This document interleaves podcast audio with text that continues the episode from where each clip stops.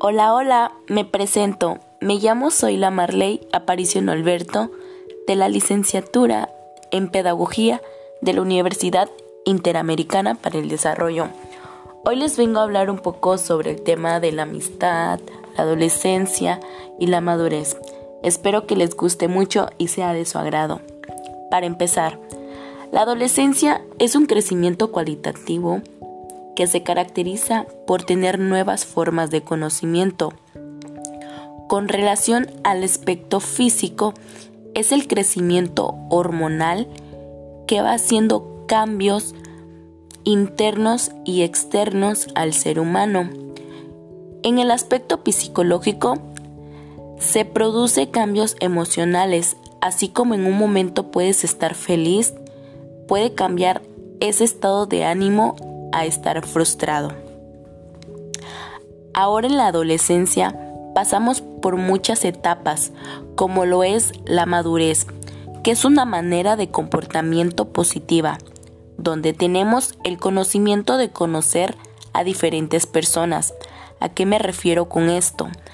Cada persona tiene diferentes tipos de gustos, sentimientos y sobre todo tiene su personalidad. Podemos decir que tenemos muchos conocidos, pero muy pocos amigos, que podemos confiar en ellos. Pero bien, la amistad nace por un vínculo que se va fortaleciendo con el paso del tiempo. Con los amigos compartimos experiencias, miedos, temores, alegrías, ya que de las amistades se comparten cosas buenas, pero también se comparten cosas malas, se comparten gustos y aventuras.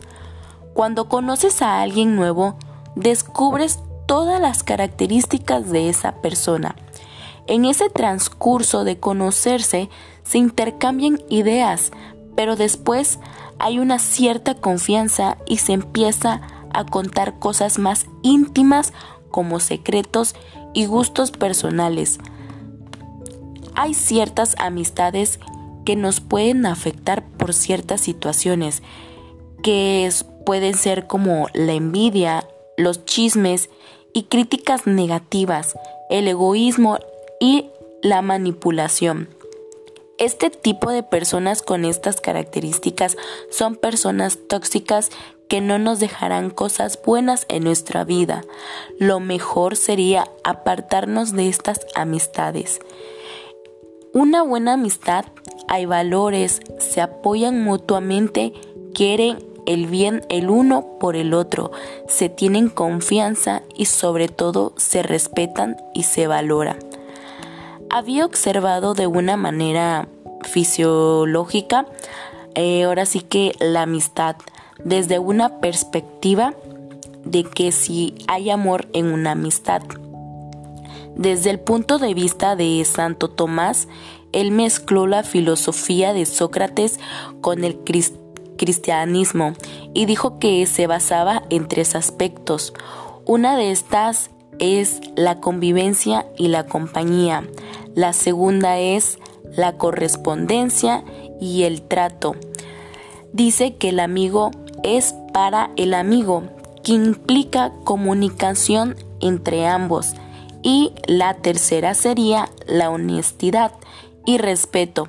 En este aspecto dice que hay que aceptar a las personas tal y como son. Entonces, a veces nos preguntamos, ¿existe la amistad? Y bueno, nos damos cuenta que sí existen las verdaderas amistades, pero para eso se necesita conocer a la persona. De verdad que es un tema muy muy bonito sobre la amistad.